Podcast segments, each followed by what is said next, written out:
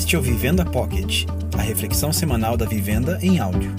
Para saber mais sobre a gente, procure Comunidade Vivenda no Instagram e no Facebook. Como Vivenda em Casa, nós começamos hoje a série Identidade Perdida. Identidade é um conceito cujo uso foi generalizado, o que torna complexa a sua definição. Originalmente, identidade significa um conjunto de características físicas ou psicológicas essenciais e distintivas de alguém ou de um grupo, consideradas eh, para o seu reconhecimento.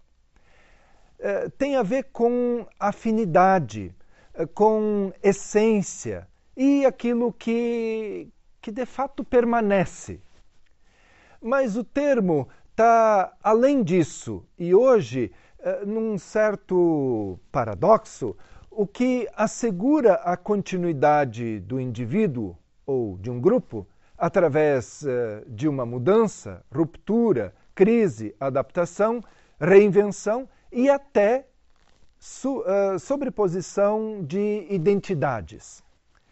Alguns estudiosos dizem que isso é fruto de uma modernidade que exalta os valores do individualismo e retira a segurança das identidades coletivas tradicionais, a da família, do grupo profissional uh, ou da comunidade local. Além disso, a modernidade trouxe também a globalização que, por sua vez, tornou a sociedade multicultural e abriu caminho para novas identidades, numa rebeldia com os referenciais do passado e tornando os referenciais do presente eh, conscientemente flexíveis. E o questionamento em torno do critério de gênero é é mesmo bem emblemático. Historicamente considerada uma identidade geneticamente registrada, passou a ser entendida como construção social, com sucessivas renegociações e reconstruções, que hoje questiona e não aceita somente as duas possibilidades que são convencionais para o filósofo Luiz Felipe Pondé, o debate tem a ver com a maneira como o mundo contemporâneo entende o sexo. Ele diz: toda essa verborragia sobre identidades sexuais, na verdade, esconde um enorme sintoma histérico, que é a negação do sexo. Não é à toa que se quer criar uma língua que não tenha diferença sexual, porque existe um ódio à diferença sexual. Os dados provam, provam essa negação ao sexo, que os jovens têm cada vez menos relações sexuais. Segundo o mesmo filósofo, a diminuição, o apagão sexual que já é descrito na literatura especializada, descreve o quê? Descreve que você tem uma obsessão em falar de sexo, uma obsessão de falar em diferenças sexuais, mas na realidade morre de medo de ficar nu na frente de alguém. E eu entendo isso como o medo de se despir, de ser transparente e real. O individualismo nos torna figuras dissociadas da realidade. Tem uma negação do corpo que se apresenta como defesa, mesmo que muitas vezes seja uma defesa justa e que merece atenção. A questão de gênero não é o nosso assunto, mas prova que o conceito de identidade se adaptou ao contexto.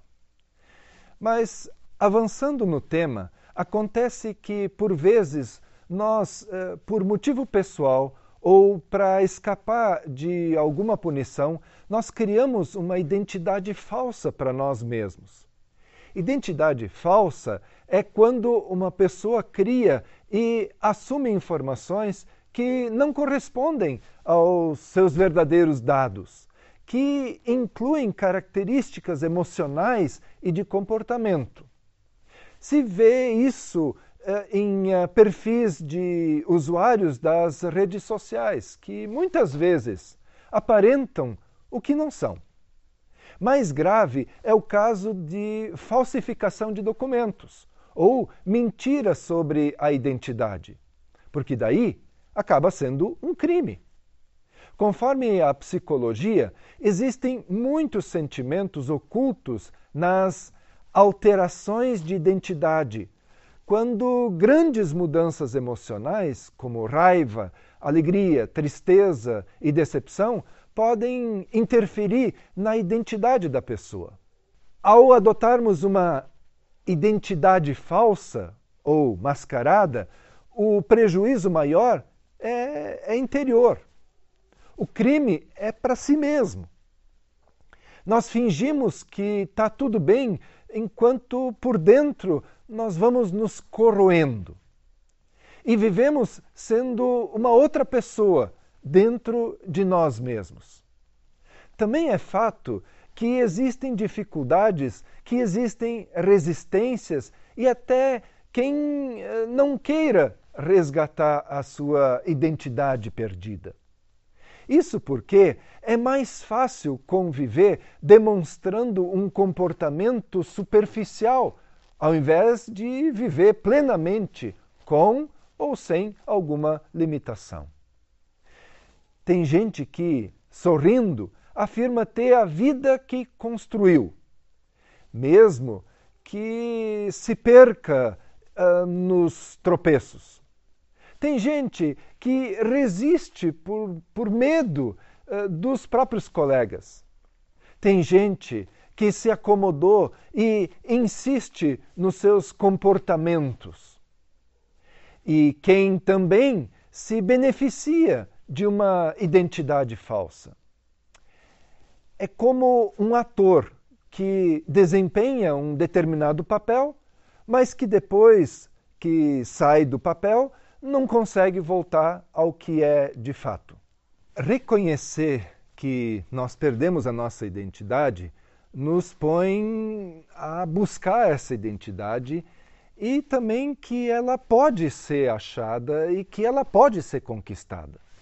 Mas como? Entre os índios uh, mesquitos de Honduras se conserva o costume da mudança de nome para simbolizar uma nova vida e a morte do passado. O Instituto Indígena de Honduras afirma que essa tradição é ancestral e que é uma forma dos índios eh, se tornarem isentos do que aconteceu antes.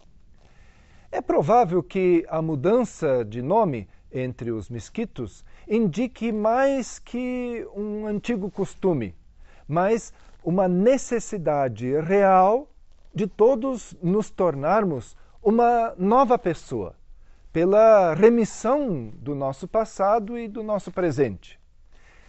Será que basta eh, trocar o nome? Para quem crê em Jesus, saber da sua identidade em Cristo é a coisa mais importante da vida. Isso porque, quando nós sabemos quem nós somos, tudo muda. Algumas pessoas ficam desanimadas porque acreditam que aquilo que fazemos é que determina quem nós somos.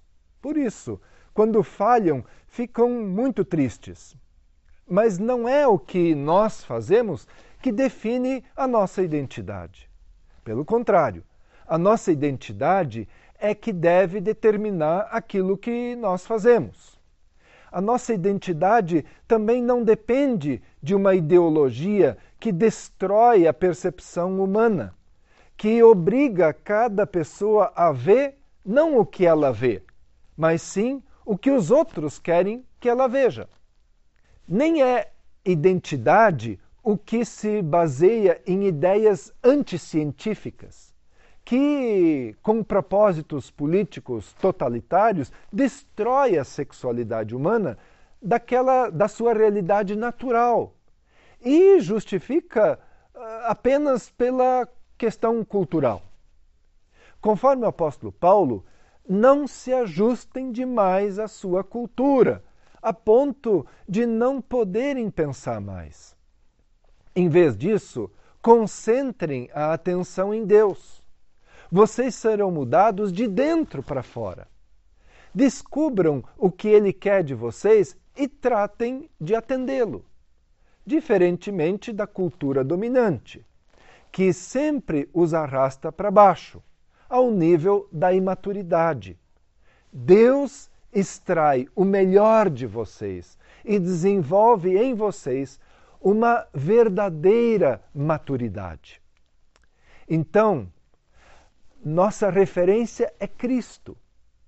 Porque, graças ao seu sacrifício, nós fomos resgatados e restaurados.